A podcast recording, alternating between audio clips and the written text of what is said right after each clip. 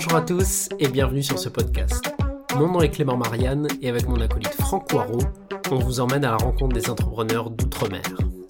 On vous propose de parler d'entreprise, d'innovation, d'investissement, d'indépendance, à travers le témoignage de femmes et d'hommes créoles qui ont eu l'audace de se lancer. Nous échangerons avec eux sur leur parcours, leurs succès, mais aussi leurs erreurs, leurs échecs et de la particularité d'entreprendre dans les DOM. Allez, c'est parti, on vous emmène avec nous. Bonjour à tous et bienvenue dans ce nouvel épisode du podcast. Euh, nouvel épisode dans lequel on va prendre un vent de fraîcheur puisqu'on est avec Marina Feat, la fondatrice d'Omaido, qui est euh, la première marque française de produits de beauté 100% réfrigérés et 100% d'origine naturelle avec des produits, bah, comme vous pouvez l'imaginer, qui sont issus bah, des Outre-mer et particulièrement de la Réunion. Marina, merci d'avoir accepté euh, notre invitation. Euh, merci euh, de partager avec nous ton parcours. tout d'abord, comment ça va? Ça va très bien. Merci à vous de, m'avoir invité. Je suis ravie de participer à ce, podcast pour partager mon expérience d'entrepreneur. Tout à fait, qui, qui à mon avis est, très riche. On, on aura l'occasion de, rentrer un peu dans le détail de tout ça.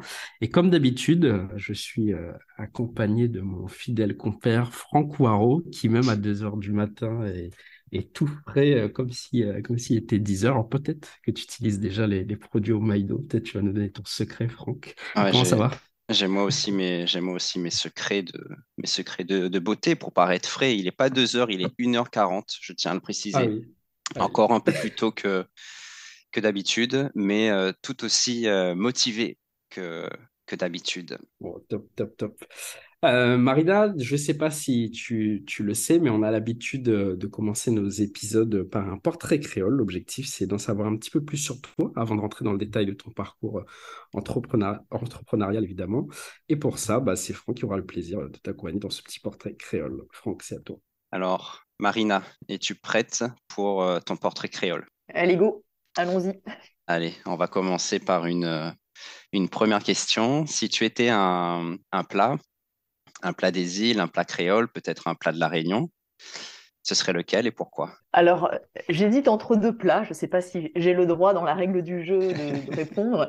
Euh, plat réunionnais d'abord, parce que mon cœur est, à la Réunion. Euh, Caritijac, voilà, mmh. sans aucun doute. C'est vraiment un, des plats que, je préfère et que je peux manger et remanger euh, sans, sans m'en lasser. Euh, et puis ensuite, euh, si je voyage un petit peu dans les Antilles et notamment euh, en Guyane, que, un territoire que j'aime beaucoup, il y a le blaf de crevettes. Et là, je reconnais que quand j'étais enceinte, j'en rêvais la nuit de mon blaf de crevettes. Donc voilà, si on sort de la Réunion et si vous m'autorisez à, faire des infidélités à la Réunion, ça serait le blaf de crevettes guyanais. Tu as, tu, as, tu, as, tu, as, tu as tous les droits.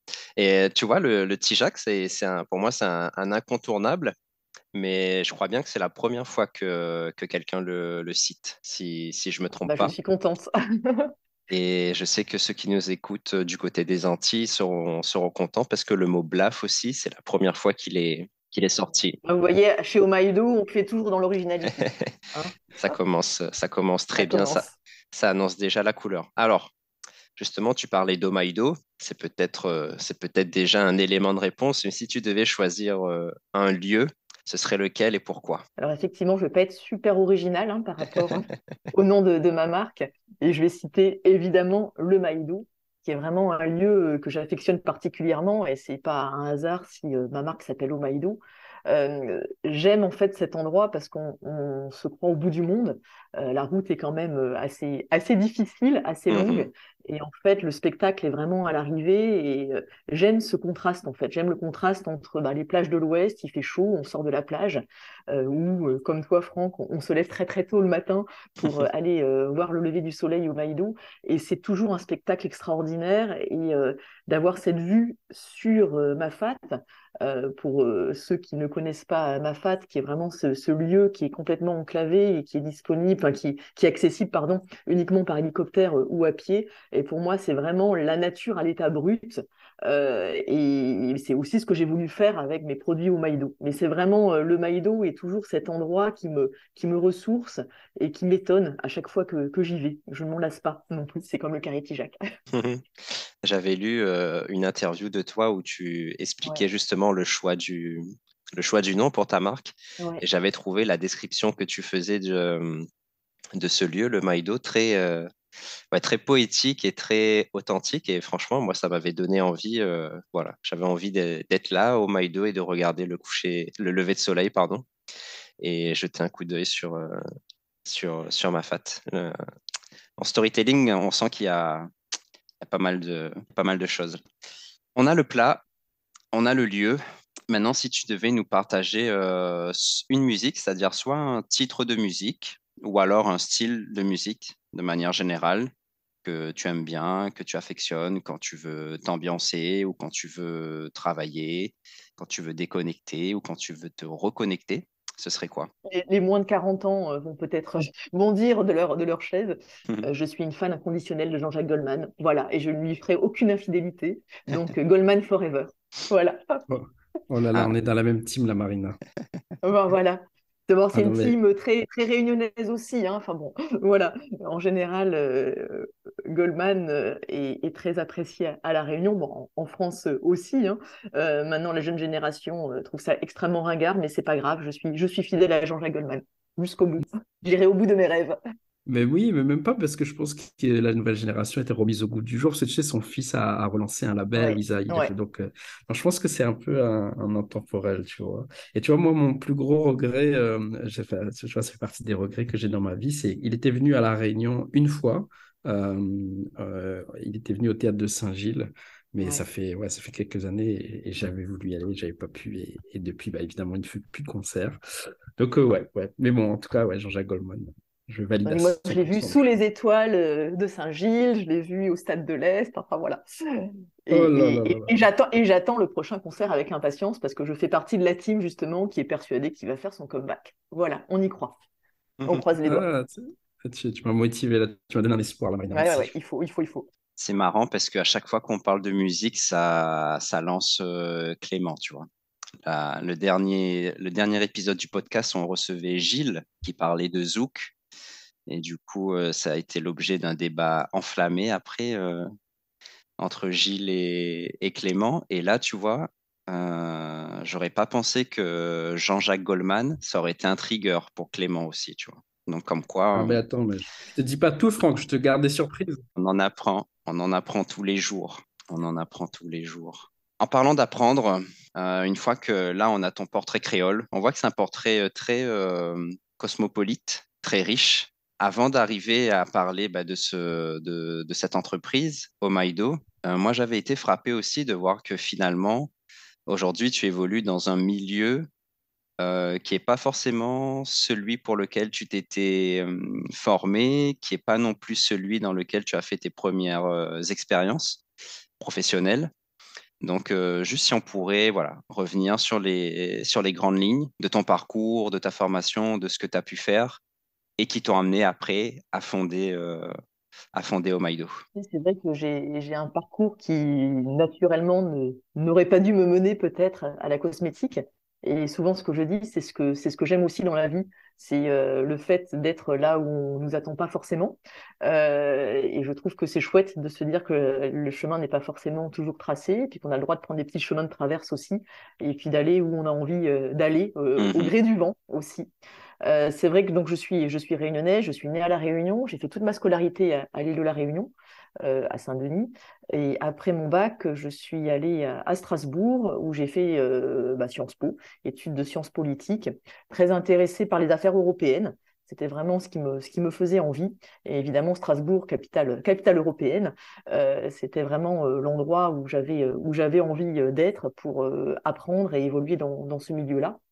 Euh, cinq années, du coup, à, Sciences Po, avec un DSS aussi d'affaires européennes, qui m'ont mené euh, tout naturellement dans la deuxième capitale européenne, qui est, Bruxelles. Et euh, là, vraiment, moi, ce qui me motivait, ce qui me faisait envie, c'était de pouvoir défendre, en fait, les intérêts des territoires ultramarins à Bruxelles parce que j'ai euh, rapidement eu cette conscience qu'on était français, on était européen, mais on était extrêmement loin euh, des euh, décisions communautaires et qu'il y avait beaucoup de décisions qui étaient prises et qui allaient à l'encontre en fait des intérêts des Outre-mer, tout simplement parce qu'il y avait aussi une méconnaissance hein, de nos territoires, loin des yeux, loin du cœur, comme on dit, euh, comme on dit souvent, euh, et puis tout simplement parce que les fonctionnaires européens, et voire même les fonctionnaires nationaux hein, euh, à Paris, ne connaissent pas bien nos territoires et donc ne se rendent pas bien compte de l'impact de certaines décisions sur, sur nos territoires. et c'est ainsi que j'ai démarré donc, ma vie professionnelle à Bruxelles. Alors là, je vais dire un gros mot, hein, tout le monde me dit, oh là là, un cabinet de lobbying. Donc, on imagine toujours le lobbying, c'est-à-dire on, met des, des, valises avec plein plein de billets pour acheter euh, des fonctionnaires ou euh, pour faire passer des décisions. Et en fait, le lobbying, ce n'est pas que ça.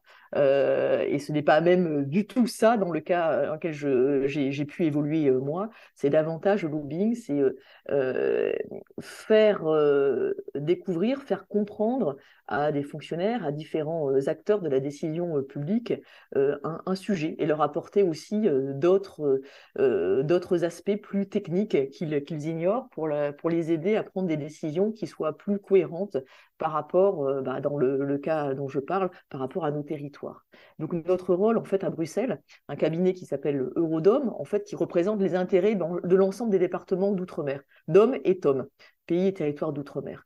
Et donc mon rôle avec mes collègues, c'était à chaque fois qu'une décision devait être prise, pouvoir euh, expliquer aux fonctionnaires, mais également euh, aux parlementaires, mais également euh, aux ministres parfois, aussi au niveau parisien, quelle était notre réalité à nous, euh, territoire euh, ultramarin, et quelles étaient, quelles étaient les conséquences de leurs décisions, et leur proposer des amendements ou voilà, certaines modifications afin que les décisions soient plus conformes et aident au développement de nos territoires plutôt euh, de, leur apporter, de, leur, de créer des, des difficultés.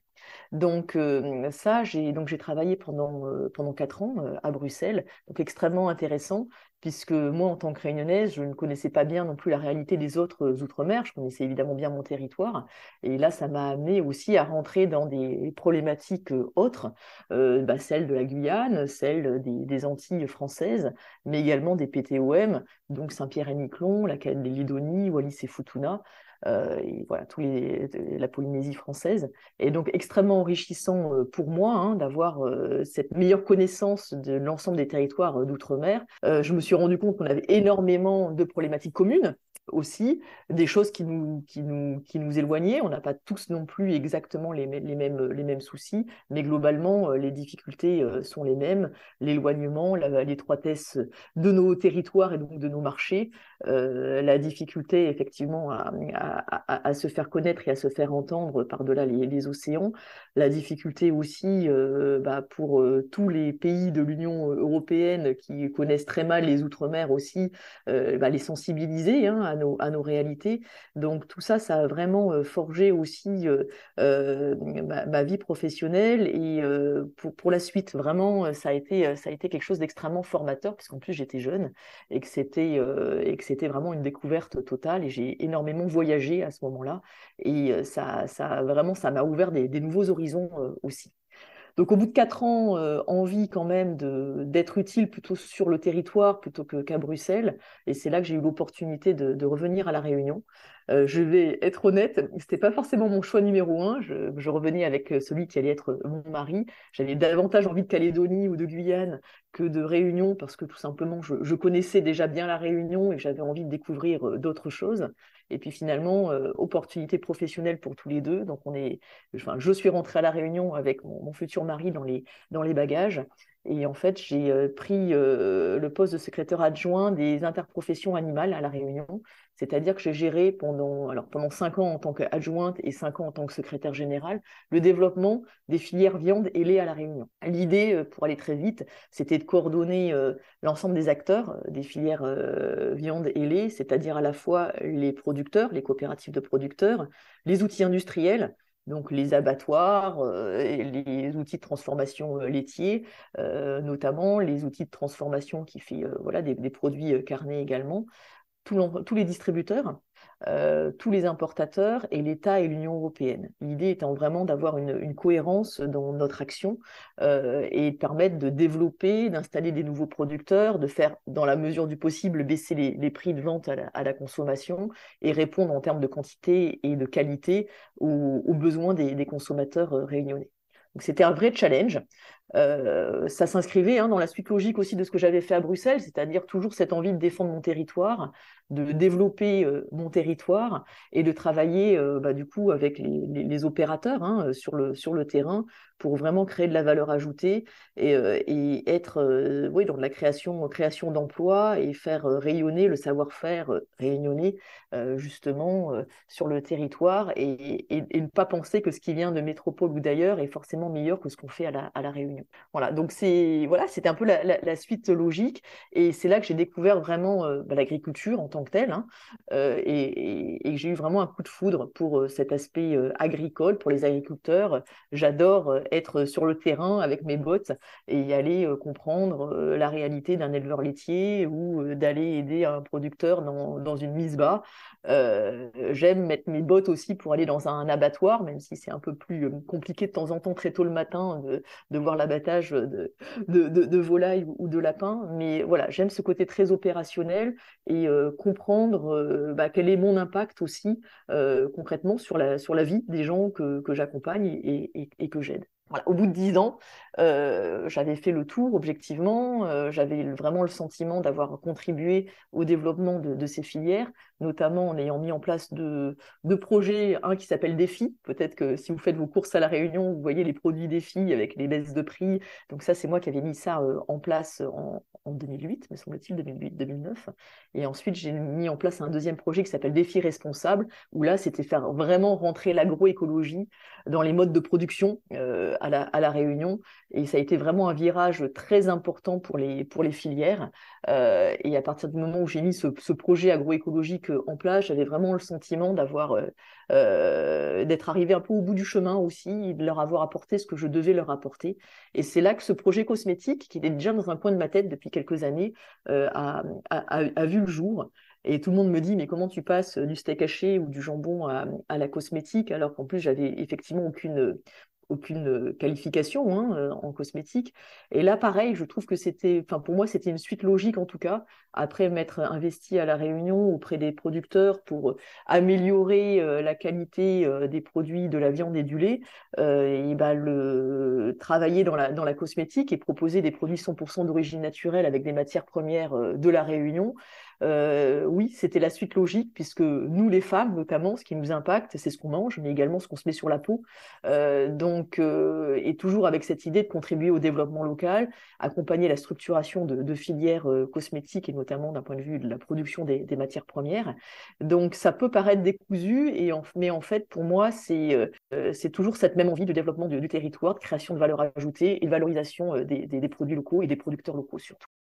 Moi, je, dans ton parcours, là, quand, quand, tu, quand tu en parles, on, on, voit bien le fil conducteur, le, fil un peu logique que tu arrives à, à dessiner, à esquisser dans, dans, dans, ton récit.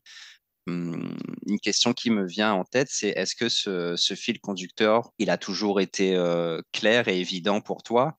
Ou est-ce que c'est, euh, tu vois, a posteriori que tu as réussi à retrouver un peu des dominateurs communs dans les différents postes et activités que tu as pu, que tu as pu avoir? Ça a toujours, euh, pardon, non, ça a toujours été très clair, euh, très clair pour moi, dans la mesure où, quand j'ai quitté les interprofessions animales, Arribev arrive, j'ai eu forcément, euh, je ne suis pas partie pour créer mon entreprise, je suis partie parce que j'étais arrivée au bout du chapitre que j'avais envie d'écrire avec, avec les filières et j'ai pris le temps de, de me poser, euh, notamment, enfin de me poser entre guillemets, puisque je suis partie faire euh, un tour d'Amérique du Sud avec ma petite famille.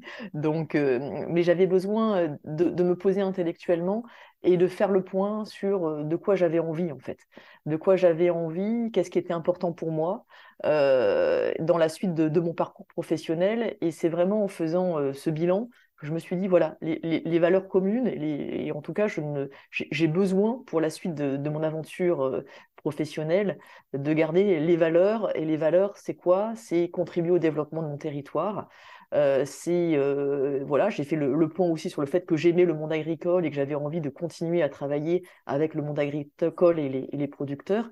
Donc finalement, euh, mon projet professionnel s'est construit autour de ce qui était important pour moi. Et ce qui était important pour moi, c'est aussi ce, sur quoi j'avais travaillé dans les années précédentes à Bruxelles et, et, à La Réunion pour les filières animales. Donc la cohérence a toujours été là. Même si extérieurement, je comprends tout à fait ceux qui se disent, oula, comment elle passe des filières animale à la cosmétique, c'est n'importe quoi. Pour moi, les choses ont toujours été claires parce que la ligne directrice a toujours été là, en fait. Et les valeurs ont toujours été là, quel que soit le secteur. Mmh, ça me fait penser un peu à, tu vois, à, la méthode Ikigai. Quand tu dis, je me suis posé la question de savoir euh, qu'est-ce que j'avais fait, qu'est-ce que j'aimais faire, qu'est-ce que j'avais envie de faire, etc.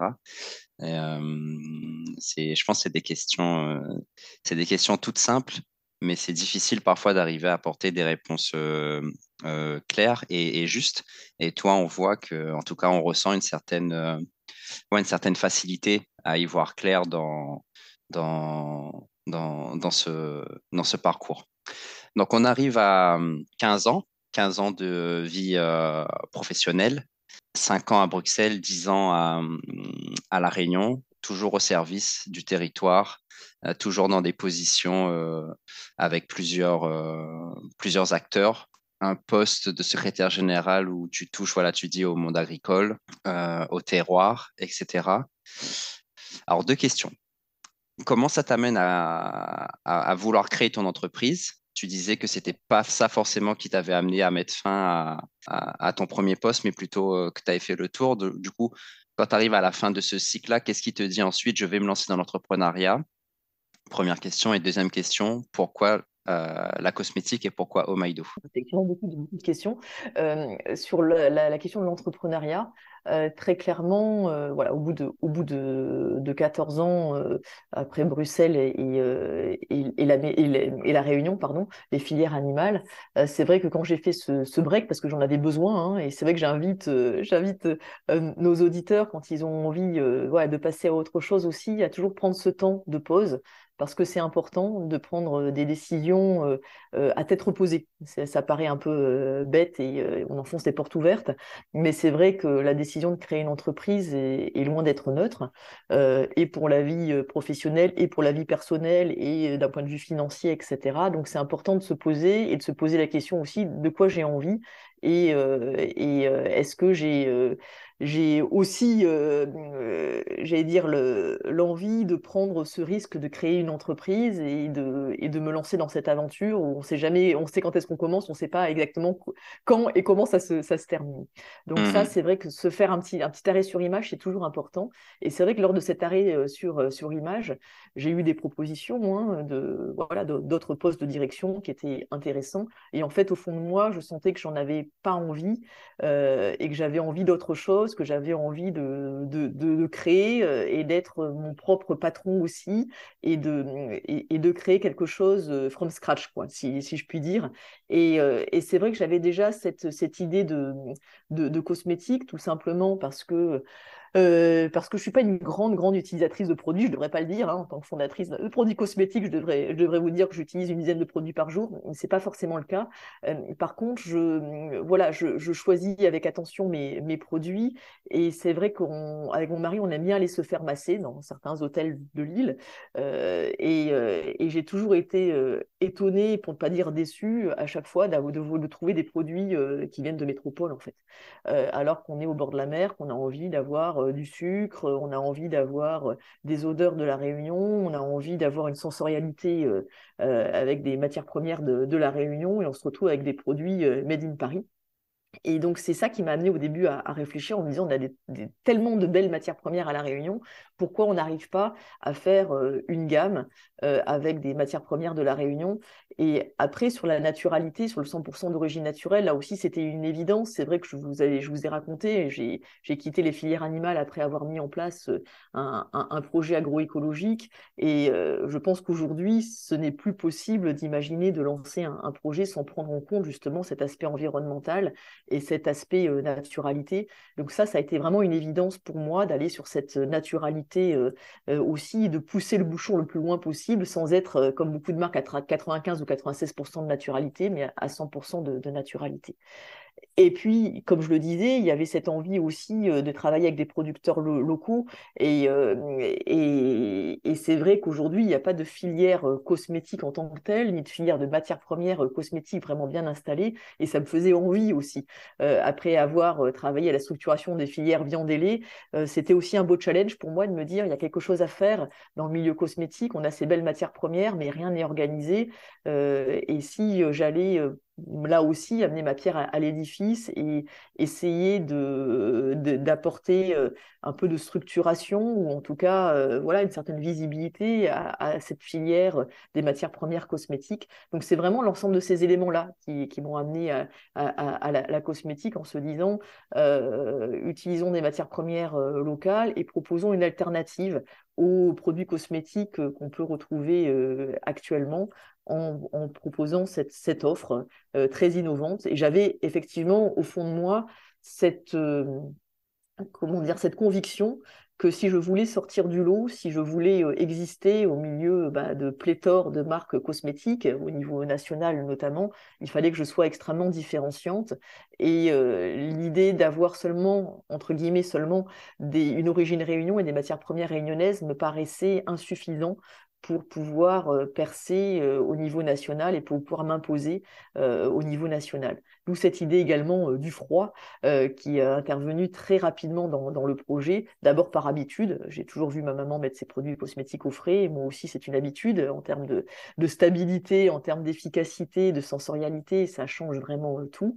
Et voilà, très rapidement, cette envie de mettre le facteur froid au cœur du projet aussi, pour euh, jouer sur l'efficacité et booster l'efficacité des produits, mais aussi d'un point de vue plus marketing, hein, pour me différencier fortement de, l'offre existante. Je ne sais pas si j'ai répondu à toutes les questions. Si, si, c'est très clair. Et euh, je te poserai une toute dernière question avant de passer la main à Clément qui a pléthore de, de questions à te poser, juste pour repositionner un peu le, les dates. Donc, euh, est-ce que tu peux nous rappeler, voilà, quand tu quittes ton poste, on est en, quelle année euh, Ces premiers éléments de réflexion, ils interviennent quand Et puis euh, finalement, le lancement d'entreprise, ça, ça prend combien de temps Alors, je vais essayer de pas m'embrouiller euh, moi-même parce que voilà les, dates. alors, je quitte de mémoire mon poste de secrétaire général des interprofessions, je dirais en juillet 2018. Euh, donc je fais mon break, comme je l'ai dit, avec ma petite famille en, Amérique du Sud de, de, août à peu près à, décembre 2018. Et je me retrouve euh, en janvier 2019, euh, seule dans ma chambre, devant une page blanche, en me disant qu'est-ce que je vais faire de ma vie. C'est à, peu près ça, objectivement, parce que je vous dis, j'avais ce projet cosmétique dans un coin de ma tête, mais rien d'organisé, rien de structuré. et c'est vrai qu'il y a un peu ce sentiment de vide, hein, qui n'est pas évident, surtout que je travaillais énormément, je voyageais énormément, et du jour au lendemain, je me retrouve seule, les enfants à l'école, mon mari au boulot, et moi, en, me posant cette question, justement, de, bah voilà, maintenant, qu'est-ce que j'ai que envie de faire au fond de moi? Euh, Donc là, on est en janvier, février à peu près 2019, et réellement, bah, le projet, je commence à, travailler euh, dessus. Euh, et, vraiment, un des points de, démarrage fort hein, de ce projet, je pense que c'est en juillet 2019 où euh, je vais voir la Cosmetic Valley, donc, qui est un peu l'équivalent de Calitropique, c'est-à-dire c'est un pôle de compétitivité qui regroupe l'ensemble des acteurs de la cosmétique française. Donc c'est à Chartres, c'est LVMH qui, préside la Cosmetic Valley, donc vous, voyez à peu près le, niveau. Euh, donc il y a les Clarins, il y a les LVMH, il y a L'Oréal, il y a voilà, tout le monde dans cette Cosmetic Valley. Et je viens, moi, en tant que petite réunionnaise, présenter mon petit projet de cosmétique réfrigérée. Euh, euh, et, là, en fait, bah, il y a un vrai coup de cœur de l'ensemble des, acteurs de la filière cosmétique française qui me disent, oulala, c'est extrêmement compliqué votre projet. C'est vraiment un vrai challenge, mais hyper intéressant pour l'avenir de la cosmétique française. Donc, on labellise votre projet et on vous suit. Et là, ça a vraiment été un, électrochoc pour moi parce que parce que entre l'idée qu'on peut avoir dans un coin de sa tête euh, à 10 000 km de Paris et mmh puis euh, et, et, la réalité de l'intérêt que ça peut avoir, voilà, il y a, y, a y a, un gap. Et à partir du moment où j'ai eu cette reconnaissance nationale aussi de l'intérêt de mon projet, là, ça a démarré pour moi. Donc on est, je vous dis, en, juillet 2019, et là, ça m'a permis d'aller ensuite voir bah, justement Calitropique à la Réunion, d'aller voir la Technopole, de rentrer en incubation à la Technopole, d'aller voir la BPI pour avoir les premiers financements et globalement, ensuite, euh, le projet a mis trois ans à, à, voir le jour, puisque c'est en mai 2022, donc il y a juste un an, que la commercialisation a démarré. Voyez, donc entre, entre 2019 2022, oui, trois ans de recherche et développement, euh, de, ouais, de développement produit, de développement bah, de, tout euh, ce que vous pouvez imaginer. Hein. Je partais de zéro, euh, l'identité visuelle, la marque, la communication, les packaging, les produits en tant que tels, tout. Voilà, le plan de financement, les, budgets, etc., etc. Donc trois ans, et là, ça fait un an effectivement de, commercialisation. Voilà les grandes dates d'Omaïdo. Hyper intéressant. Merci, euh, merci Franck pour euh, d'avoir dégrossi le sujet. Euh, j'ai l'impression qu'on a fait une overview 360 là, qui nous donne une bonne idée de d'où tu pars, de pourquoi tu l'as fait. et même si tu vois, tu disais, tu disais beaucoup que tu avais toi des retours euh, comme quoi les gens te disaient, mais tiens, c'est bizarre d'être passé euh, euh, de, du, steak au produit de beauté. là, quand tu l'expliques, effectivement, ça paraît vraiment cohérent, à la limite logique finalement.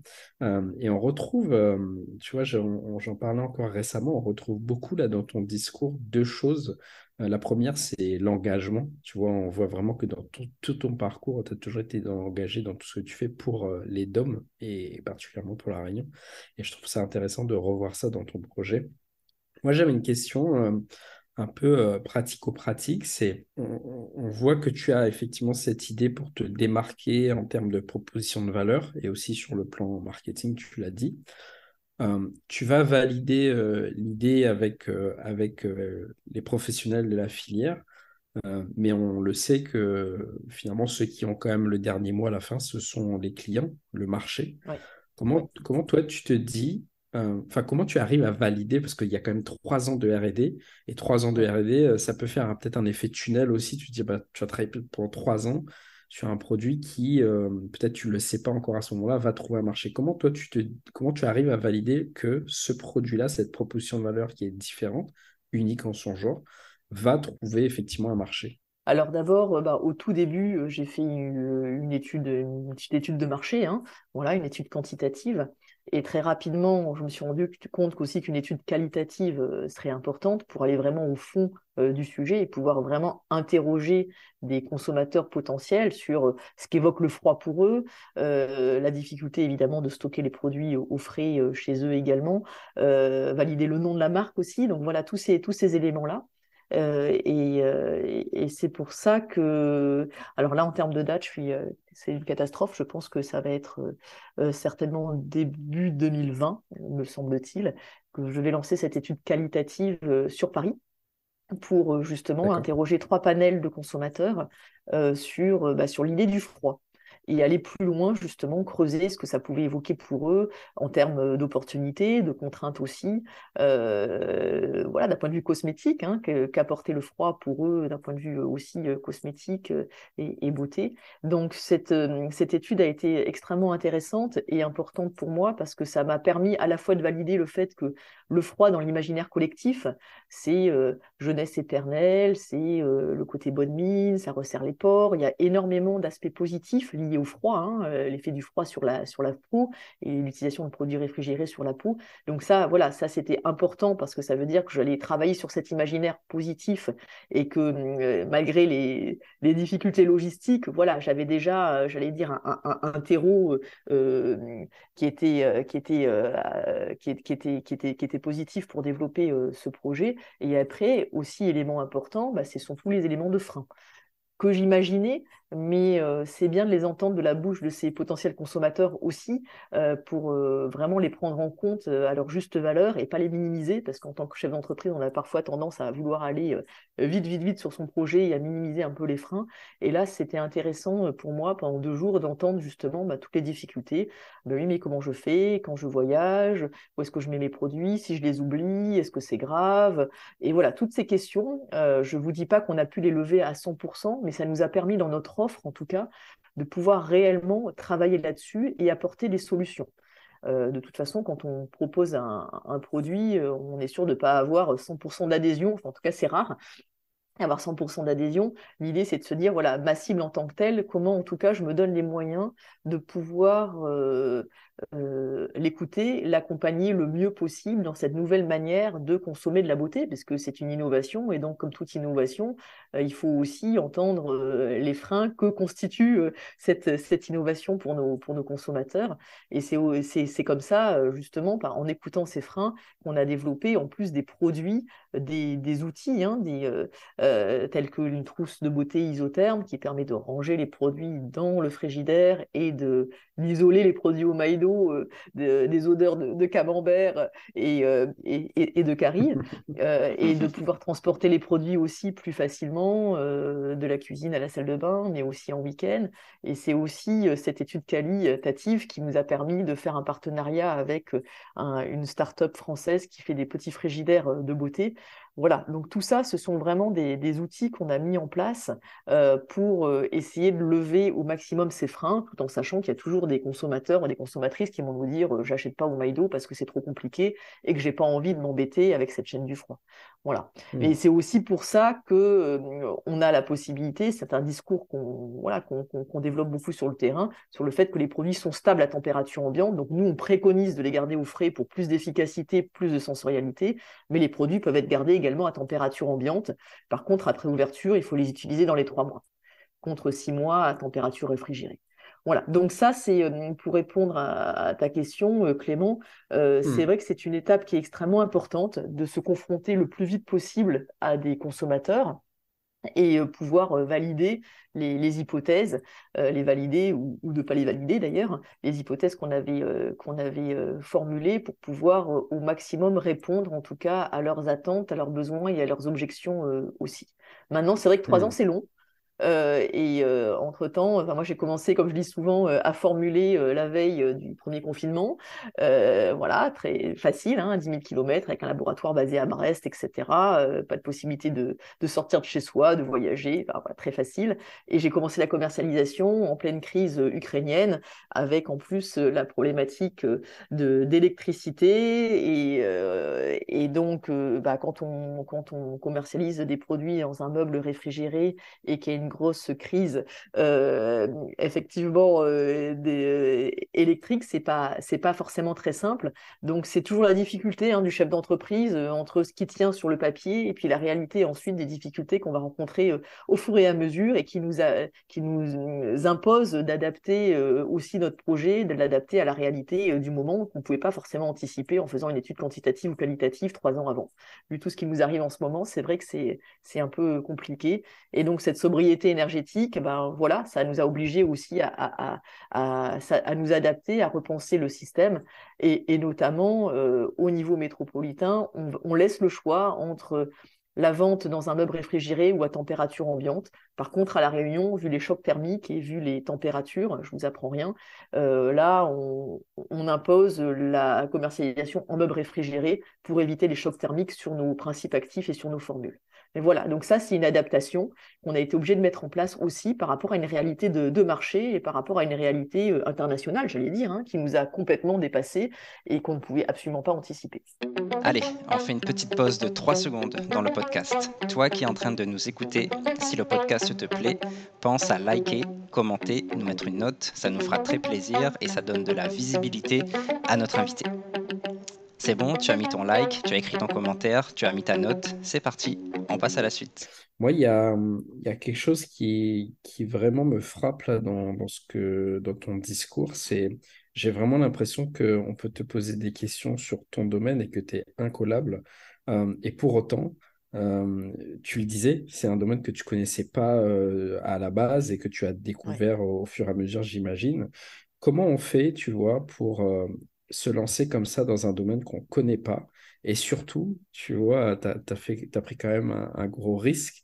C'est, euh, tu le dis toi-même, tu es allé voir bah, les professionnels du domaine et tu leur as pitché euh, euh, ton projet, euh, bien que finalement tu as vécu quelques mois, on va dire, de, recul sur ce domaine qui est la cosmétique. Comment on fait pour se lancer comme ça dans un nouveau domaine quand on, quand on découvre tout et surtout d'aller se confronter avec des gens dont c'est le métier depuis plusieurs années, voire plusieurs générations? Alors c'est extrêmement compliqué, j'en parle de temps en temps à ma psy, hein. c'est c'est pas évident. Euh, non, mais ce qui est pas évident, c'est que je suis d'une nature extrêmement anxieuse.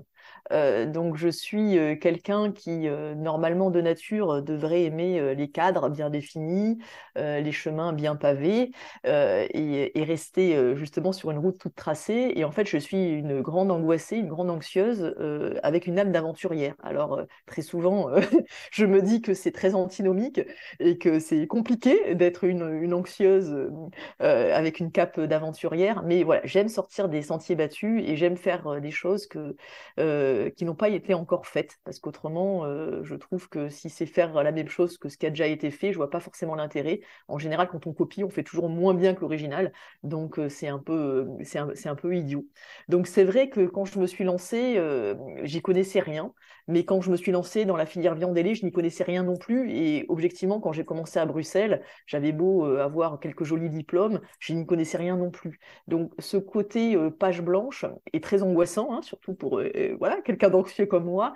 Et en même temps, il y a aussi cette excitation de se dire, euh, bon, ben voilà, une page blanche, je prends un stylo et j'écris ce que je veux, en fait. Et j'écris ce que je veux et, et, je, laisse, je, vois, je laisse libre cours à, à, mon, mon imagination. Après, comme tous les anxieux, et les grands angoissés, il y a le travail derrière parce que plus on est anxieux, plus on est angoissé, plus on essaye justement malgré tout de re-rentrer dans un cadre et surtout de se dire il faut que je bosse parce que je suis, je dois être incollable et je dois encore plus bosser que les autres parce que il y a ce complexe que, que nous sommes nombreux à, connaître. Euh, on a toujours l'impression de ne pas être forcément à, notre, à notre place et de ne pas avoir les compétences qu'il faut et je pense que c'est très lié aussi, ça j'en suis persuadée, à notre statut d'ultramarin. Euh, on a toujours l'impression, euh, un, de déranger et deux, d'être moins bien, euh, moins bien formé, moins bien armé, moins bien qu'en métropole. Euh, et, donc, euh, et donc, ce qui nous amène à travailler encore plus que les autres. Ça, j'en suis persuadée. Je l'ai vu à Sciences Po, je l'ai vu voilà, dans toutes les études que j'ai pu faire, qu'on a toujours ce besoin de, prouver qu'on est à la hauteur et toujours cette crainte de ne pas être à la hauteur par rapport, à, par rapport aux autres. Euh, donc, effectivement, énormément de travail. Donc, c'est oui, c'est des heures et des heures et des heures et des heures ben, sur Internet à regarder, à, regarder comment on crée un produit cosmétique, la composition, analyser. Je ne vous cache pas que il y a un moment où euh, mon mari a pété un peu un câble parce que je commençais à faire des produits cosmétiques dans la cuisine. Hein. Donc il y avait plus euh, d'huile végétale, d'hydrolat euh, et d'émulsionnant dans la cuisine que de, que, que, de nourriture parce que j'avais besoin de passer à cette étape très opérationnelle de se dire voilà, c'est bien beau de lire comment on fait un produit cosmétique, mais j'ai besoin moi d'en faire pour comprendre. L'idée, c'était pas que je les fasse pour les vendre, hein, mais c'était davantage pour comprendre les différentes étapes. Donc je suis passée et pourtant je ne suis pas une chimiste dans l'âme du tout, mais effectivement, j'avais besoin de, passer euh, au côté très pratico-pratique aussi. Donc, euh, voilà, mais c'est vrai que ce, je vais poser un nom, hein, ce syndrome de l'imposteur, euh, voilà, que j'ai, euh, que j'ai et que nous sommes nombreux à, avoir, euh, amène aussi à se dépasser et amène à, aller toujours plus loin, je pense, et surtout à, travailler énormément pour, pour vaincre hein, ce syndrome et se dire, bah oui, je suis à la hauteur, moi aussi, je peux proposer quelque chose et il n'y a pas de raison, je suis aussi, je suis aussi capable. Et c'est vrai que bah, il faut se, excusez-moi l'expression mais se botter les fesses hein, euh, aussi, parce que parce que c'est pas évident hein, d'aller euh, à Chartres euh, voir LVMH pour proposer un, projet. Je l'ai dit en tant que petite réunionnaise qui n'avait rien à voir avec le schmilblick jusque-là, c'est pas c'est pas facile, c'est pas facile et on s'attend à se prendre des portes, mais il y a un moment où de toute façon c'est la vie d'un entrepreneur, hein, accepter de se prendre des portes et tomber, retomber, retomber, retomber et tomber encore une fois et encore une fois et se relever et essayer c'est épuisant, mais je reste persuadée que c'est que comme ça qu'on apprend et qu'on fait aussi des belles rencontres. Et là, ce qui s'est passé avec la Cosmetic Valley, ça a vraiment été une porte qui s'est entr'ouverte et il ne faut pas hésiter à aller se faufiler et ensuite à utiliser ça pour aller voir les autres opérateurs et se créer sa propre légitimité aussi, voilà, en partant de, en partant de zéro. Mmh bien sûr, bien sûr. C'est hyper intéressant et merci de nous partager ça de manière transparente parce que je pense que c'est un discours qui va parler à pas mal de gens euh, et, en même temps, tu vois, c'est euh, c'est aussi très inspirant ce que tu, ce que tu racontes parce que, en fait, ce que tu, ce que tu expliques, c'est qu'il y a beaucoup de barrières qui sont euh, déjà au, niveau de notre état d'esprit et on a beaucoup de barrières mentales qu'on se forge par soi-même, mais aussi par, de par la culture, l'environnement dans lequel on a, on a grandi. Moi, je voudrais revenir sur le fait que tu disais, c'est vrai qu'en tant que réunionnais, en tant qu'ultramarin, tu vois, on se forge un peu des des convictions, que euh, ce qu'on fait euh, peut être moins bien perçu, euh, etc. moi, j'ai l'impression que plus on avance, en tout cas, c'est vraiment moi ce que je ressens dans, dans, mon aventure entrepreneuriale, plus on avance et plus la Réunion et les Outre-mer de manière générale ont une image plutôt positive euh, et font un peu l'effet inverse en fait. Je trouve que tu vois, moi par exemple dans mon domaine, quand, on dit qu'on est à la Réunion, que tu vois les gens commencent à connaître et il y a une espèce de bienveillance qui s'installe naturellement. Et je trouve que maintenant c'est devenu finalement plus euh, un avantage, tu vois, de venir de la Réunion, de venir des Outre-mer. Euh, et, ça, ça, compense un peu, tu vois, les, barrières mentales qu'on peut se forger. Est-ce que toi, tu fais ce constat-là aussi, tu, vois, dans le, dans le terrain, parce que tu l'as dit, euh, toi, tu avais cette pensée-là en amont. Est-ce que tu aujourd'hui, tu penses que d'être réunionnaise, de euh, d'avoir fondé ton entreprise à La Réunion, c'est un avantage. et, pourquoi aussi, deuxième question en une, c'est pourquoi toi, tu as décidé de tout de suite euh, aller viser euh, le national, voire même l'international, et, pas rester, tu vois, sur, un, sur euh, des produits à viser peut-être juste pour les Outre-mer? Alors sur le fait que être ultramarine ou avoir une entreprise en, outre-mer est un avantage, peut-être que je suis un petit peu plus voilà, un, peu plus sceptique que, que toi, euh, ou mmh négative, je ne sais pas, que, que toi. Euh, j'ai l'impression qu'on a encore ce côté euh, tropical, ce côté vacances, ce côté sympathique. Je trouve que voilà, les ultramarins ont un côté sympathique. en général, ah, vous venez de la Réunion, ah super, ah c'est chouette, ah bah j'y suis allé, je suis allé en vacances, ok bon. Donc ça permet tout de suite de, de créer du lien, mais je trouve qu'on n'a pas encore réussi, en tout cas, voilà, mais mmh ça, c'est un travail collectif, hein, c'est pas un jugement de valeur, c'est vraiment un travail collectif qu'on a à faire, et notamment nous aussi, chefs d'entreprise ultramarins. Il y a encore un petit peu ce côté, euh, ce côté vacances, ce côté, euh, ce côté euh, pas totalement sérieux, peut-être aussi, qui, qui prend le dessus qui peut prendre le dessus. Mais voilà, quelle est la part de, euh, des barrières que nous-mêmes on, se met? Quelle est la, part de la réalité, hein, de ce qu'on perçoit? C'est toujours compliqué. Mais je trouve qu'on a encore ce travail de crédibiliser euh, voilà, notre, nos, projets, nos entreprises, euh, et de leur dire, bah oui, c'est pas juste la plage et les requins, parce qu'on en parle mmh. beaucoup, hein, des requins, euh, et euh, la plage et les requins, mais on est capable d'offrir autre chose. Et il y a un vrai dynamisme entre, entrepreneurial, et là je vous rejoins totalement hein, par rapport au début de l'interview. On a vraiment une richesse entrepreneuriale et un dynamisme que moi-même euh, j'ignorais. Hein. Quand je suis rentrée à La Réunion, je ne m'attendais pas à retrouver le territoire avec autant de projets entrepreneuriaux et de, et de, personnes qui, qui avaient envie justement de, de, dynamiser et de, et, et de sortir un petit peu des sentiers battus. Donc ça, c'est extrêmement positif. Mais je pense qu'on a encore énormément de boulot, malheureusement, mmh pour se détacher de, euh, de ce côté, euh, je vous dis, tropical et vacances, malheureusement. Mmh, et la mmh. deuxième question, je ne m'en souviens plus. ouais, non, mais il n'y a pas de souci. Euh, merci effectivement de, partager aussi ton, ton regard euh, là-dessus, parce qu'effectivement, comme on est dans des domaines un peu différents, on peut avoir une perception euh, voilà, qui est complètement voilà, un peu différente et, c'est intéressant d'avoir la tienne. Ma deuxième question, c'était pourquoi tu as choisi euh, de, monter une entreprise euh, à Paris, finalement, enfin, tourner en tout cas vers, vers l'Hexagone. En tout cas, c'est ce que j'en comprends. Et dis-moi si, euh, si c'est juste une perception, une mauvaise perception de ma part. Je comprends que tu as des produits à La Réunion, que tu fais aussi de la vente à La Réunion, mais j'ai l'impression que Omaido aujourd'hui a plutôt une visée nationale, voire internationale. Est-ce que c'est le cas? Pourquoi? Voilà, Qu'est-ce qui, qu'est-ce qui a fait que ce choix-là a été fait, etc. Alors, international, pas encore, même si, euh, voilà, j'espère que dans quelques années, on pourra voilà, être, être disponible et, référencé en dehors de la, France métropolitaine et de, de, la Réunion. Là aussi, c'est des convictions et qui valent ce qu'elles valent. C'est toujours compliqué de toute façon euh, au, démarrage hein, d'avoir, euh, voilà, d'être certain de ce qu'on fait. Il y a toujours vraiment une part où on se lance et on se dit on verra bien. Mais j'avais cette euh, cette conviction au fond de moi que le marché réunionnais serait euh, rapidement euh, trop petit euh, trop petit, surtout que j'ai voilà, des produits euh, euh, avec un positionnement prix. Alors, on n'est pas sur du, luxe, hein, on est vraiment sur du haut de moyenne gamme, mais voilà, en attendant, on a quand même des, des, des, produits qui sont quand même plus chers que ce qu'on peut trouver dans des, dans des supermarchés.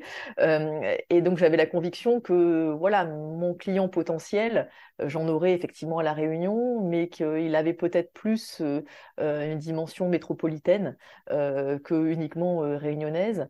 Et, puis après, il y a eu vraiment une réalité aussi logistique, dans la mesure où euh, personne ne pouvait m'accompagner à la Réunion, dans la partie R&D et la partie production de mes produits. Donc c'est la Technopole de la Réunion, la région Réunion, qui m'ont envoyé en fait en métropole pour cette partie R&D et cette partie production. Donc à partir du moment où mes produits étaient fabriqués euh, en Bretagne, euh, que mon stock était euh, à Paris, ça, c'était une évidence pour moi qu'il fallait que je puisse attaquer aussi le marché métropolitain et pas seulement le marché réunionnais. Donc il y avait vraiment cette conviction d'un point de vue potentiel de marché, mais également d'un point de vue logistique. donc c'est vraiment ces deux éléments-là qui m'ont qui m'ont amené à travailler en parallèle le marché réunionnais et le marché métropolitain ce qui n'est pas une mince affaire hein, quand on est basé à La Réunion et qu'on veut euh, développer euh, ses produits au niveau métropolitain. Euh, objectivement, là, si c'était à refaire, je ne sais pas si je le ferais dans cet ordre-là, en tout cas. Ah oui, bah, justement, c'était ma, ma prochaine question, c'est comment tu gères ça, du coup, le fait de... Parce que toi, tu es basé, tu habites à La Réunion, hein, Marine Oui, j'habite à La Réunion. Oui, tout à fait. Ouais, du coup, comment tu, comment tu gères un peu ce, côté, développer un marché métropolitain en étant à La Réunion Explique-nous un petit peu ton quotidien par rapport à ça. Alors, c'est, franchement, c'est, pas facile du tout. C'est pour ça que je, je dis, euh, si c'était à refaire, peut-être que je le referais pas de la même manière. Mais ça aussi, hein, ça fait partie euh, de l'expérience. Et tant qu'on l'a pas vécu, euh, c'est toujours compliqué hein, de, de, réussir à, se projeter. c'est vrai que j'avais plutôt l'idée que je me je démarrais uniquement sur Paris-Île-de-France dans un premier temps et que la Réunion arriverait dans un second temps. Et puis, euh, et, puis la réalité a fait que j'ai développé finalement la Réunion en même temps que la métropole parce qu'opportunité commerciale et parce que en tant que réunionnaise, en fait, c'était inconcevable pour moi de ne pas pouvoir proposer mes produits aux réunionnais. Donc très rapidement, euh, ce que j'avais écrit sur le, dans mon business plan sur le papier, et eh ben, voilà, tout est, tout est parti en live et rien ne, s'est passé comme c'était euh, comme c'était prévu. Comme souvent, hein, les business plans sont, sont là pour qu'ils ne soient pas respectés. Euh, mais voilà, donc j'ai développé les deux en, parallèle. Mais c'est vrai que c'est extrêmement lourd d'un point de vue quotidien. Alors sans rentrer dans ma vie personnelle, voilà, je suis mariée, j'ai deux enfants, j'ai deux filles, 12 ans, 7 ans. Donc voilà voilà, c'est pas pas évident hein, de, concilier. Euh, je vais tomber dans les, gros clichés, euh, vie professionnelle et, vie personnelle, mais bon après c'est une réalité. Et je dis pas ça parce que je suis une femme, hein, parce que les hommes ont certainement les mêmes difficultés aussi hein, de concilier à concilier les deux. Mais c'est vrai que je suis à peu près une semaine par mois en métropole, à Paris. J'ai des bureaux sur Paris. j'ai une équipe aussi voilà, qui, est sur, qui est sur Paris. Et donc, je fais les allers-retours. Mais c'est vrai que c'est compliqué. toujours cette impression de ne jamais être suffisamment à la Réunion et de ne jamais être suffisamment à Paris. Voilà, ça c'est aussi mon quotidien de frustration, de se dire waouh, si j'étais sur Paris euh, à l'année, euh, j'avancerais plus vite, ça serait plus facile. Il y a toutes les réunions auxquelles je pourrais assister. Il y a tout se passe à Paris. On a le sentiment euh, un peu dans tous les domaines, mais encore plus en cosmétique, voilà, tout se passe à Paris et que et que tous les réseaux sont parisiens. Et en même temps, ce sentiment de ne jamais être suffisamment à la Réunion pour développer mon business et pour être à côté ma famille aussi. Donc c'est, je vous parle honnêtement, hein, c'est toujours ce déchirement permanent et cet équilibre qui est, qui est pas toujours facile, objectivement qui est pas toujours facile. Je vais pas mentir à vos auditeurs, c'est compliqué. J'essaye de le gérer au mieux, j'essaye de, à un moment, voilà, j'ai aussi limité les, les, déplacements parisiens parce que je sentais que j'étais fatiguée, que j'avais besoin aussi de me ressourcer un peu plus à la Réunion et de me consacrer un peu plus à, la Réunion et à ma famille. Donc c'est vraiment savoir aussi s'écouter et savoir euh, euh, concilier, euh, concilier les deux de manière jamais optimale, hein, mais de manière la plus équilibrée possible en tout cas. Voilà. Mmh. Écoute, c'est très clair.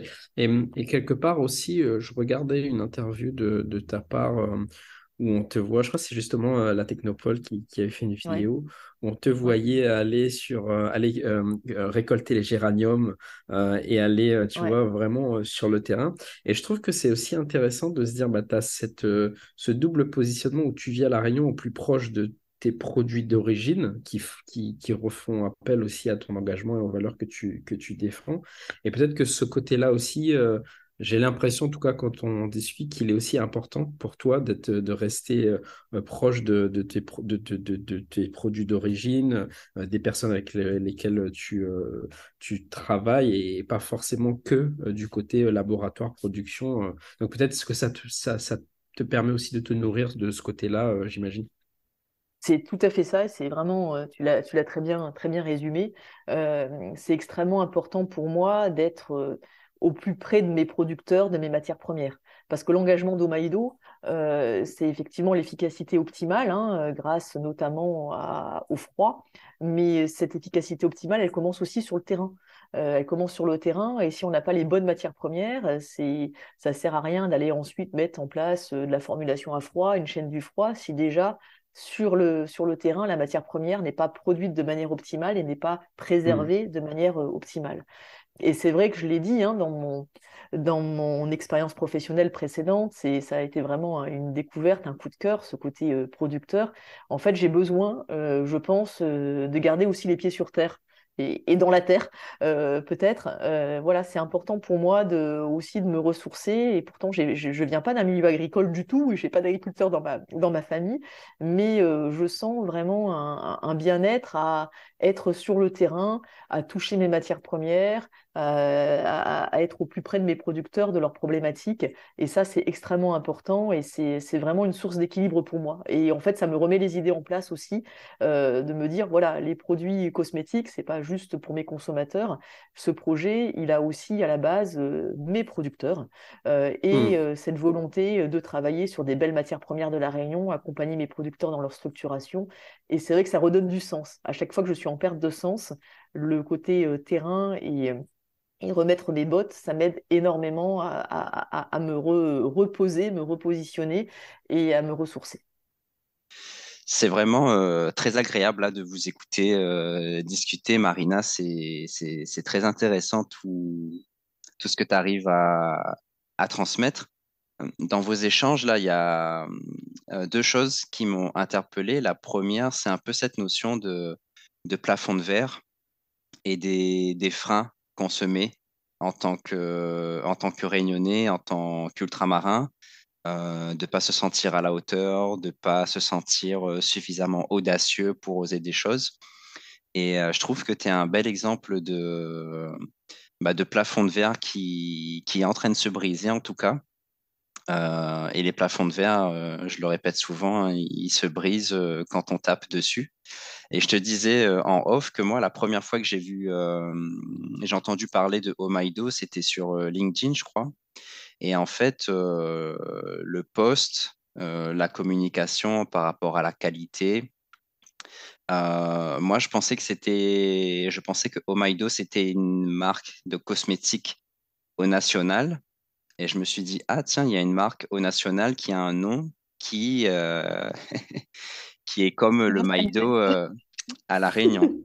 Et en fait, c'est que plus tard que j'ai compris qu'en fait, ouais, c'était porté par, par une réunionnaise avec des produits réunionnais et j'ai trouvé ça euh, euh, inspirant, mais vraiment inspirant dans le sens où euh, ça invite, enfin, je trouve que ça, voilà, c'est un exemple de, standards qui sont, qui sont élevés, et qui donne envie de bah, d'aller chercher aussi ce genre de ce genre de de standards et de niveau de qualité dans, dans, dans les choses qu'on peut entreprendre depuis, depuis la Réunion.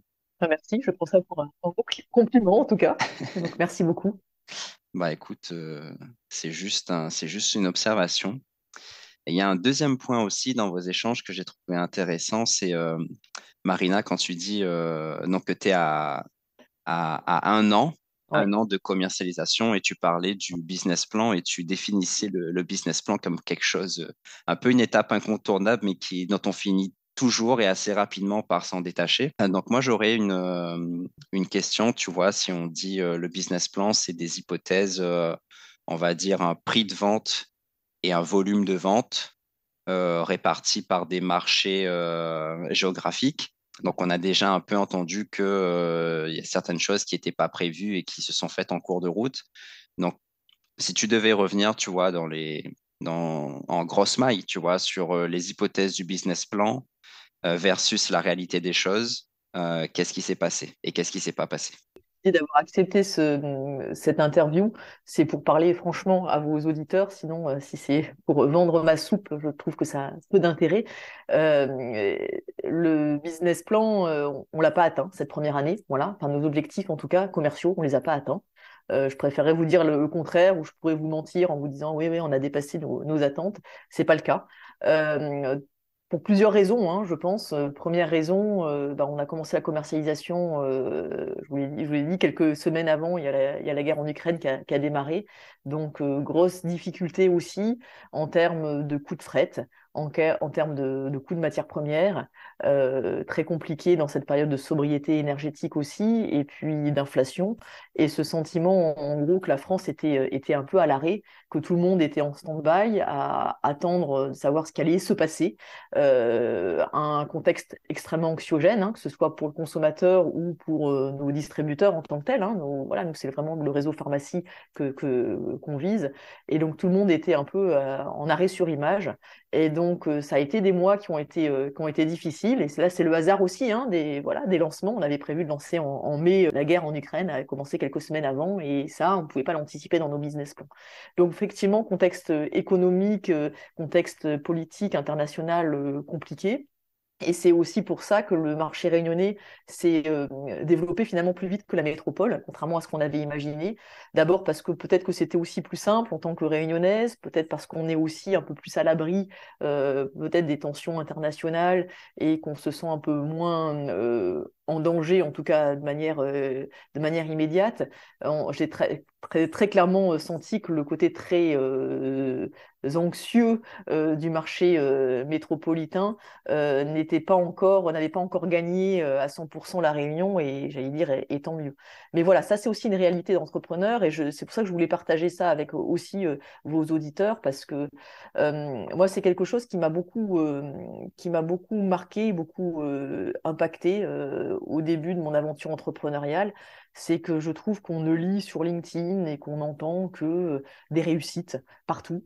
Euh, comment j'ai réussi à faire 100 000 euros le premier mois, comment j'ai atteint le million dès ma première année de commercialisation. Et en fait, moi, je me suis tout de suite senti en décalage entre ce que je lisais, euh, ce que les gens partageaient et ma réalité, en fait qui est faite de galères, qui est faite de difficultés permanentes, qui est faite de, choix cornéliens. Et je trouve que c'est important aussi euh, de parler bah, des galères, des difficultés, du fait que ben, les choses ne se passent pas toujours comme on aurait envie qu'elles se passent. Parce que je pense que c'est la réalité de 99% des entrepreneurs, pour pas dire 100%, et qu'on entend les 1% qui nous expliquent que hum, l'entrepreneuriat, c'est le monde des bisounours, que tout va bien, qu'ils n'ont jamais été aussi riches, aussi heureux et aussi épanouis qu'en étant entrepreneurs. Et moi, je ne me reconnaissais pas dans cette image parce que euh, oui, c'est difficile. Et cette, cette première année de commercialisation a été objectivement très difficile pour moi parce qu'objectif pas atteint, parce que énormément d'allers-retours sur Paris, euh, le sentiment voilà aussi d'être épuisé parce qu'on fait tout, enfin je fais tout, euh, et ça c'est une réalité que je voulais aussi partager avec vos auditeurs parce que parce que c'est la réalité de d'énormément, énormément, énormément d'entrepreneurs. Et euh, moi, je veux leur dire qu'ils ne sont pas tout seuls et qu'on est beaucoup plus nombreux à être dans ce cas-là que ceux qui, euh, qui disent, en tout cas qui affichent que la réussite est, facile et, évidente. Je pense que c'est pas vrai et et qu'on est, on est tous dans une période difficile et qu'il faut s'accrocher. Merci, merci pour ce, pour ce discours de, vérité. C'est vrai que quelqu'un qui découvre l'entrepreneuriat à travers du prisme de LinkedIn ou de Instagram, ou en tout cas à travers les réseaux sociaux, il va s'en faire une idée euh, euh, enjolivée.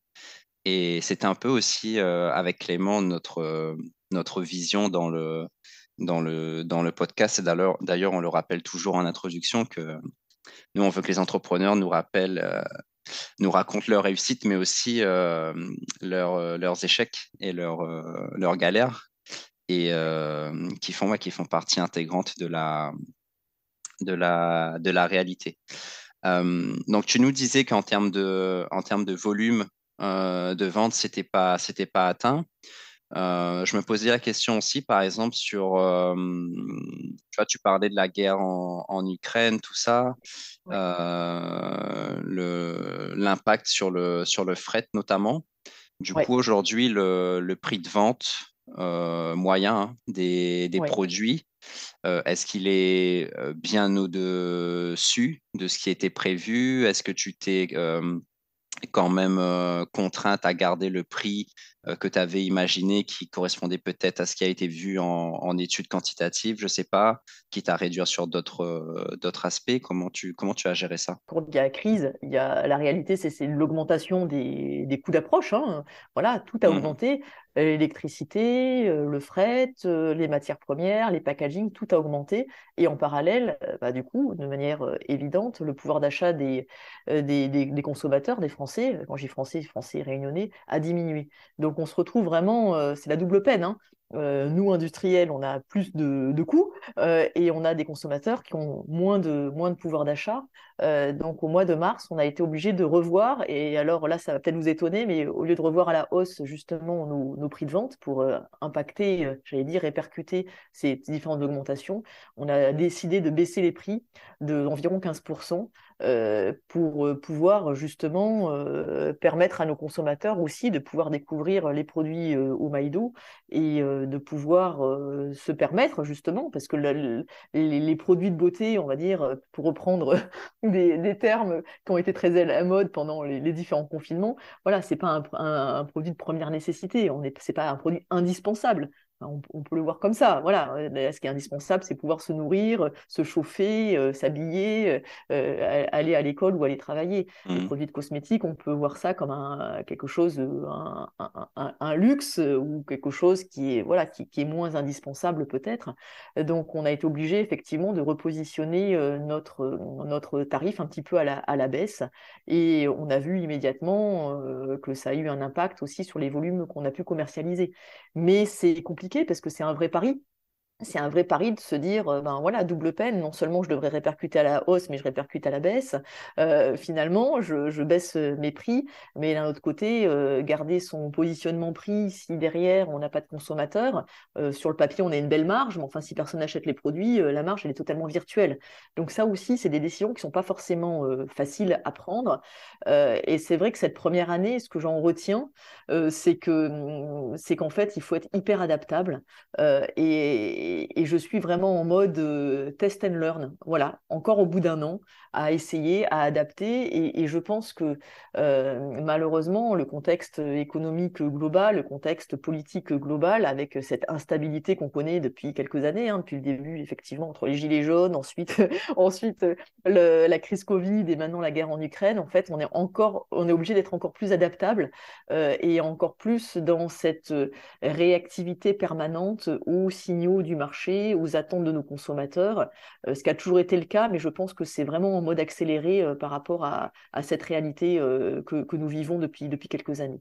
Donc là aussi, voilà, on, teste, on teste des choses. Je vous l'ai dit, au niveau métropolitain, on a décidé de ne pas rendre le meuble réfrigéré obligatoire, de laisser ça en option. Donc ça, c'est quelque chose qu'on est en train de creuser là à partir du mois de, de juin. Mais en fait, je suis en permanence, en permanence en train de tester, adapter, revoir l'offre, réfléchir Alors, euh, la difficulté, c'est de rester euh, cohérent global, globalement et de rester droit dans ses bottes aussi par rapport aux, valeurs que, j'ai souhaité mettre au cœur de, ma gamme.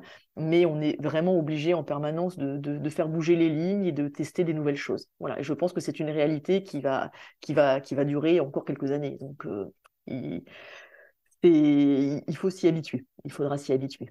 Encore une fois, hein, je te remercie pour ce discours de, euh, de franchise et, d'honnêteté. Et effectivement, je pense que ça peut rassurer pas mal de nos auditeurs euh, de se dire que euh, il y a cette phase de un peu ouais, de, conception du business où je vais imaginer partir dans des hypothèses et, il faut bien partir de, quelque, de quelque chose. Et effectivement, c'est rarement, c'est rarement respecté pour plusieurs raisons et tu as employé le mot de adaptabilité et de s'adapter à ce qui se présente et je trouve ça euh, je trouve ça hyper hyper intéressant. Je me rappelle pendant mes pendant mes études, j'avais découvert le concept de logique euh, effectuelle. Quand il pleut des citrons, euh, faites-en de la citronnade. Et cette petite phrase, moi, elle m'est restée en tête et, et je trouve que c'est un, un, côté qu'on retrouve chez beaucoup de chez beaucoup d'entrepreneurs qui arrivent comme ça à rebondir. Et ce qui est intéressant aussi, c'est de voir que ben, malgré les, aléas qui se sont présentés, ça t'a pas empêché bah, d'arriver à séduire des investisseurs. Et pour cette partie-là, je vais laisser la place à Clément. Je sais que c'est un sujet qui, qui, tenait particulièrement à cœur pour cet épisode. Mmh. Oui, carrément. merci Franck.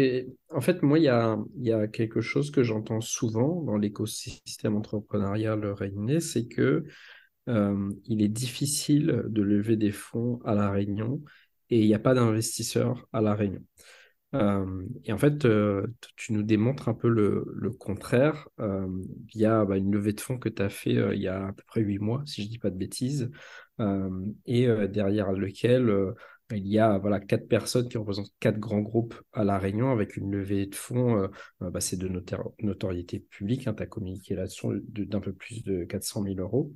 Euh, donc déjà, bravo pour ça, parce que j'ai l'impression que le vent n'allait pas totalement dans ce sens-là. Euh, et je trouve que c'est aussi euh, un message fort sur le fait que peut-être que c'est plus difficile qu'ailleurs, mais c'est quand même possible. Est-ce que tu pourrais voilà, nous partager un peu ton retour d'expérience là-dessus sur pourquoi tu as décidé de lever des fonds, même si bon, la, la raison semble à, peu près évidente, mais surtout comment tu as fait pour aller un peu à contre-courant de, de, ce qui se dit, de, de l'état d'esprit un peu global qui dit que La Réunion ne peut pas lever des fonds. Et aussi, pardon, Marina, c'est à quoi ça va te servir, pourquoi euh, à ce moment-là, et qu'est-ce que toi tu qu'est-ce que toi tu vas faire de ces fonds en particulier pour Maïdo? Ok, je vais essayer de, de rien oublier. N'hésitez pas à me relancer si jamais je mmh, des, des, questions. Euh, alors tout d'abord, euh, voilà, cette, cette, cette, levée de fonds, pour moi, elle était indispensable pour euh, passer justement à la partie commercialisation. Donc les négociations ont commencé. c'est long. Hein. D'abord, il faut que les auditeurs se rendent compte qu'une levée de fonds, c'est long et ne pas s'y mettre. genre ah ben dans deux mois, j'ai plus de fonds, je vais commencer à aller voir des investisseurs pour lever des fonds. Compter à peu près un an entre bah, l'approche des, des, investisseurs potentiels, forcément il y en a qui vont vous lâcher, le fait de construire effectivement un business plan, l'aspect euh, euh, juridique est extrêmement lourd aussi, hein, mine de rien, c'est pas voilà, euh, pacte d'associés à rédiger, négociation effectivement avec les différentes parties, donc voilà, donc ça c'est vraiment un aspect sur lequel j'insiste souvent quand je partage mon expérience levée de fonds, c'est compter bien un an entre le début des négociations et la signature ce qui n'est pas neutre d'un point de vue euh, très haut. Hein.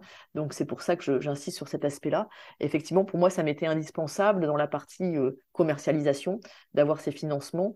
Euh, là aussi, j'enfonce peut-être des portes ouvertes, mais dans la cosmétique, peut-être plus que dans d'autres domaines, la partie communication est vraiment extrêmement importante importante d'un point de vue stratégique, mais important d'un point de vue financier aussi.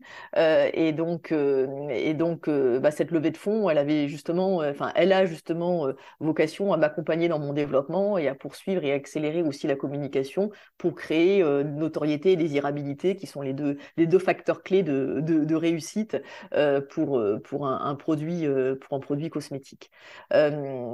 pourquoi aller chercher des investisseurs réunionnais? Ça a été aussi une grande question que je me suis posée. Est-ce qu'il valait mieux aller chercher des investisseurs au niveau national davantage dans le milieu hein, de la cosmétique potentiellement, ou plutôt des investisseurs locaux pour moi, ça a été une évidence que mmh, d'aller chercher des investisseurs locaux. D'abord parce que j'avais besoin d'avoir autour de moi des personnes qui comprennent mon projet et au-delà de l'aspect cosmétique, ça je pense que vous l'avez compris pendant notre, notre échange hein, ce matin, qu'au-delà de vendre des produits cosmétiques, il y a vraiment toutes ces valeurs de développement, de valorisation du territoire, d'accompagnement de producteurs. Et j'avais le sentiment qu'en m'entourant d'investisseurs locaux, il y aurait une meilleure compréhension et prise en compte de cet aspect-là qui était très important pour moi, en fait. De ne pas avoir que l'aspect business, business, business, mais aussi euh, tout ce qui avait, tout l'envers du décor, et notamment cet aspect développement et création de, valeur ajoutée. Après, c'est évident quand on, a, quand on fait le lever de fonds euh, aussi, bah, on, a tendance à se tourner, euh, enfin en tout cas moi j'avais besoin de me tourner vers des personnes de, confiance, euh, en qui j'avais confiance, mais aussi qui me faisait confiance. Et c'est vrai que bah, en, ayant travaillé pendant 15 ans euh, dans, dans l'outre-mer, à défendre les intérêts des professionnels, des DOM, TOM à Bruxelles et à Paris, et ensuite sur le territoire réunionnais, c'est vrai que j'ai aussi, j'avais aussi un peu une certaine, je vais pas dire une notoriété, mais en fait, voilà, certains, certains opérateurs qui qui me, connaissait depuis 14-15 ans, qui connaissait mon engagement, qui connaissait aussi peut-être mon sérieux. Euh, euh, et, et, du coup, les personnes qui m'ont accompagné sur cette levée de fonds, c'était clairement des gens qui croyaient autant en moi qu'en mon projet. Et ça, c'est important. Et surtout des gens qui ne me mettent pas du tout la pression euh, parce qu'ils savent que je fais de mon mieux, je donne le maximum. Je ne suis pas quelqu'un qui, qui passe ses journées euh, à la plage à attendre que les, que les choses euh, tombent et se fassent toutes seules. Et j'avais besoin justement d'avoir cette confiance-là et de ne pas avoir euh, des personnes qui m'appellent toutes les semaines pour me demander mes chiffres, où est-ce que j'en étais, me mettre une pression, une pression incroyable. Donc il y avait vraiment ce double aspect. vraiment des gens qui partagent mes valeurs, mais aussi des gens qui soient dans la, dans la confiance, dans la bienveillance. Et c'est ce que j'ai pu trouver, enfin c'est ce que je trouve auprès de mes quatre investisseurs euh, beaucoup. Euh, je ne sais pas si j'ai totalement répondu à, la question, mais c'est pas simple. Voilà, ta question c'était aussi, euh, c'est pas simple de trouver des investisseurs locaux, capables de d'accompagner des projets. Euh, c'est vrai, c'est vrai que c'est pas simple et je vois beaucoup de personnes autour de moi qui, galèrent.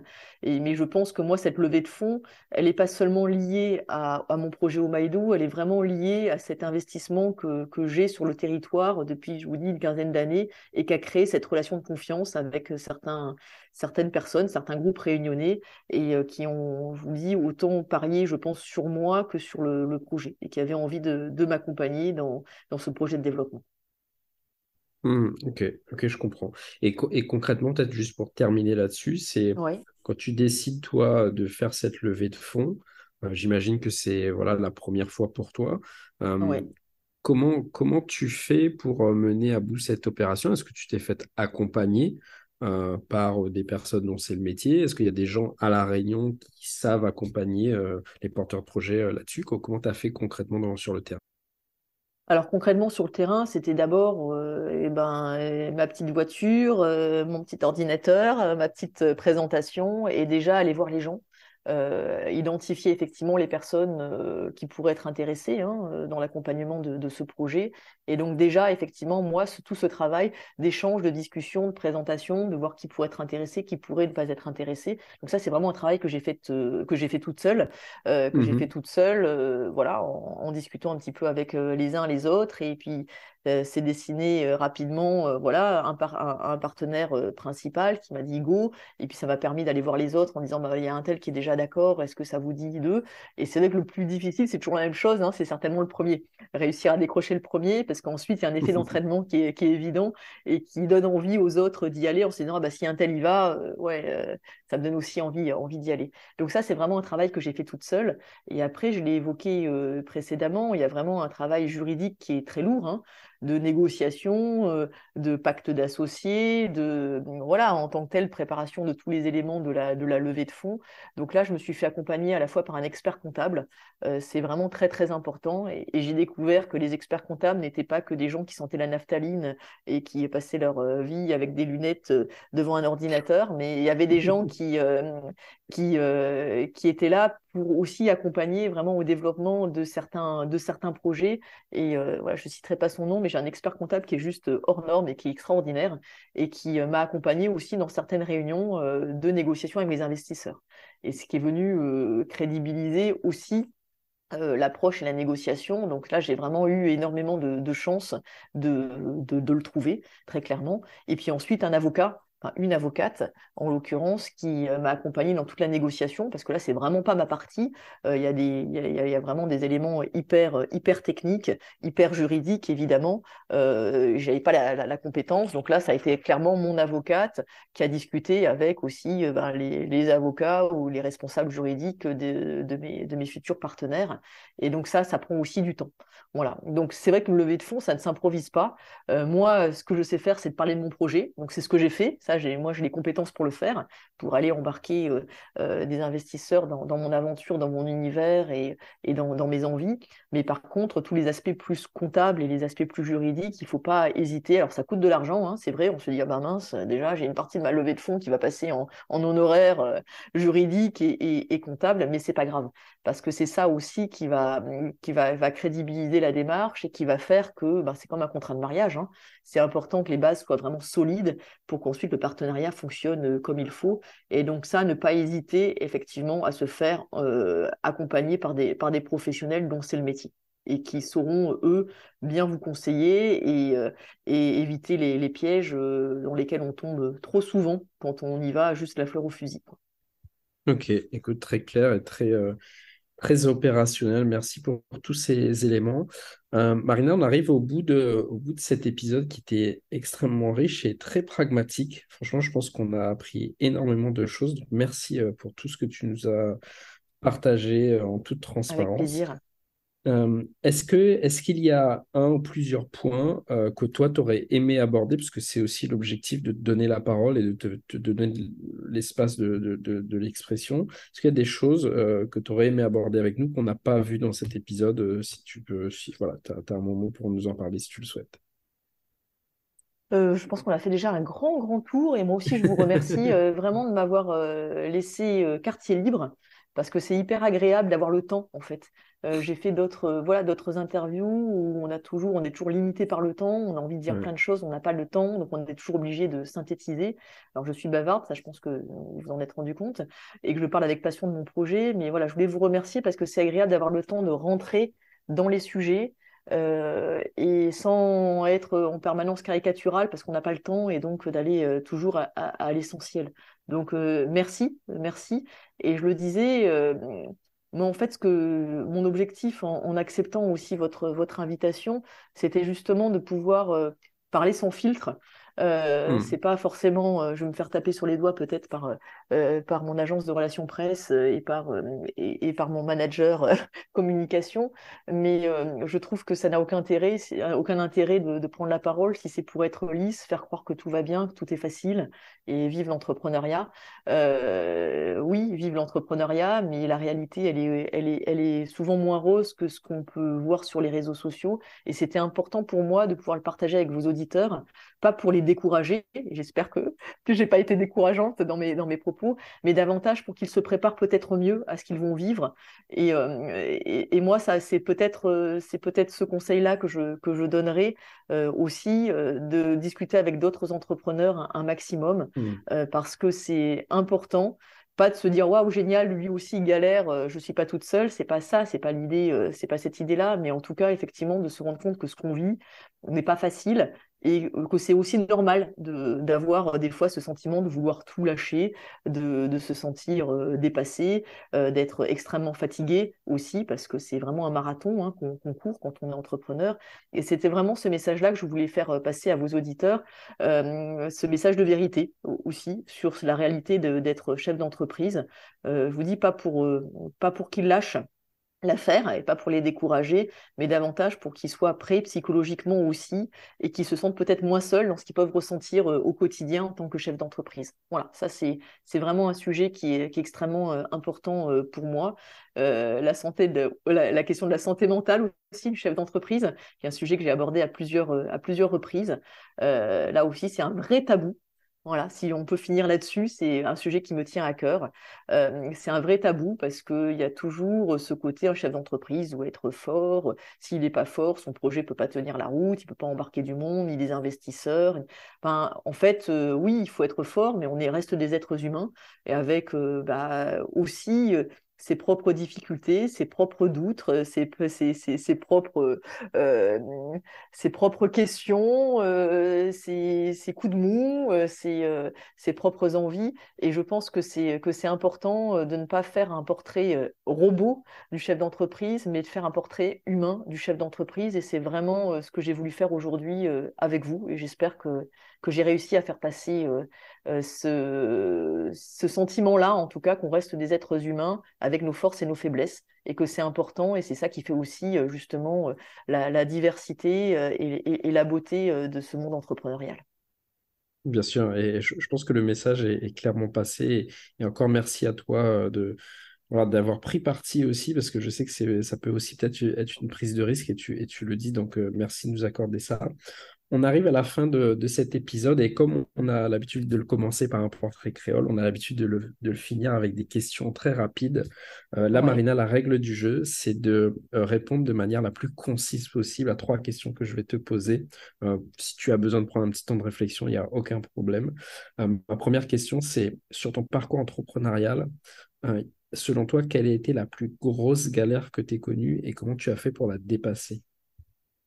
Alors, grosse galère que j'ai euh, que j'ai connue, c'est des problématiques notamment de, production, avec euh, un de mes produits au démarrage euh, où il y avait un vis, en fait, un vis caché, sur le packaging, hein, pas sur le produit en tant que tel.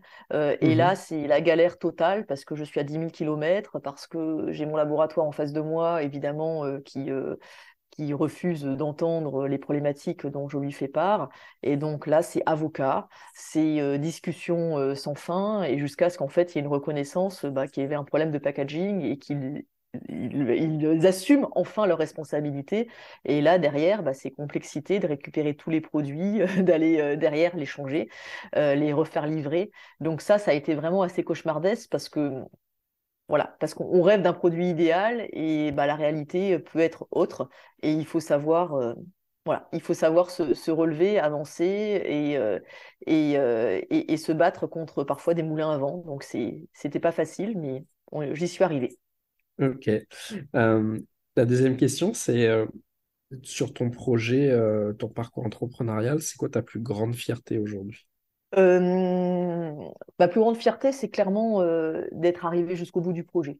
Parce que parce qu'il y avait il y a tellement tellement tellement tellement de difficultés sur le chemin. la première fois que j'ai vu mes produits exposés dans un dans une pharmacie, j'avais vraiment les larmes aux yeux. Je crois que c'est c'est ma plus grande fierté, c'est d'être arrivé jusqu'au bout et d'être arrivé au bout sans tordre mes valeurs. Voilà. Ok, euh, et le dernier point, ma dernière question pour toi, Marina, c'est à ton avis, quelle est la plus grande qualité nécessaire à un bon entrepreneur? Persévérance. Je pense vraiment que c'est extrêmement important, la persévérance, parce qu'on remet, tous les jours, on s'y remet, on a des nouvelles difficultés, aucun, aucune journée ressemble à la précédente ni à la, suivante, et je pense qu'il faut vraiment euh, être extrêmement persévérant. Ouais, extrêmement persévérant. Bah, écoute, on, finira sur cette note. Marina, merci, un grand, grand merci à toi de nous avoir partagé toutes ces infos, nous a fait, de nous avoir fait vivre aussi ces émotions avec toi. Euh, c'était un super épisode. On te souhaite beaucoup, beaucoup de réussite euh, à toi personnellement et au projet Omaido. Et, euh, et puis à bientôt.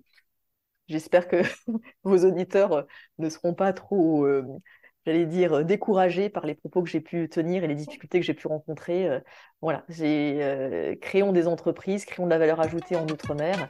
Et mot de la fin, on, est capable et on est autant capable que les métropolitains. Donc allons-y, on a besoin de chefs d'entreprise ultramarins. C'était le podcast des entrepreneurs d'Outre-mer. Et on espère sincèrement que ça vous a plu et inspiré.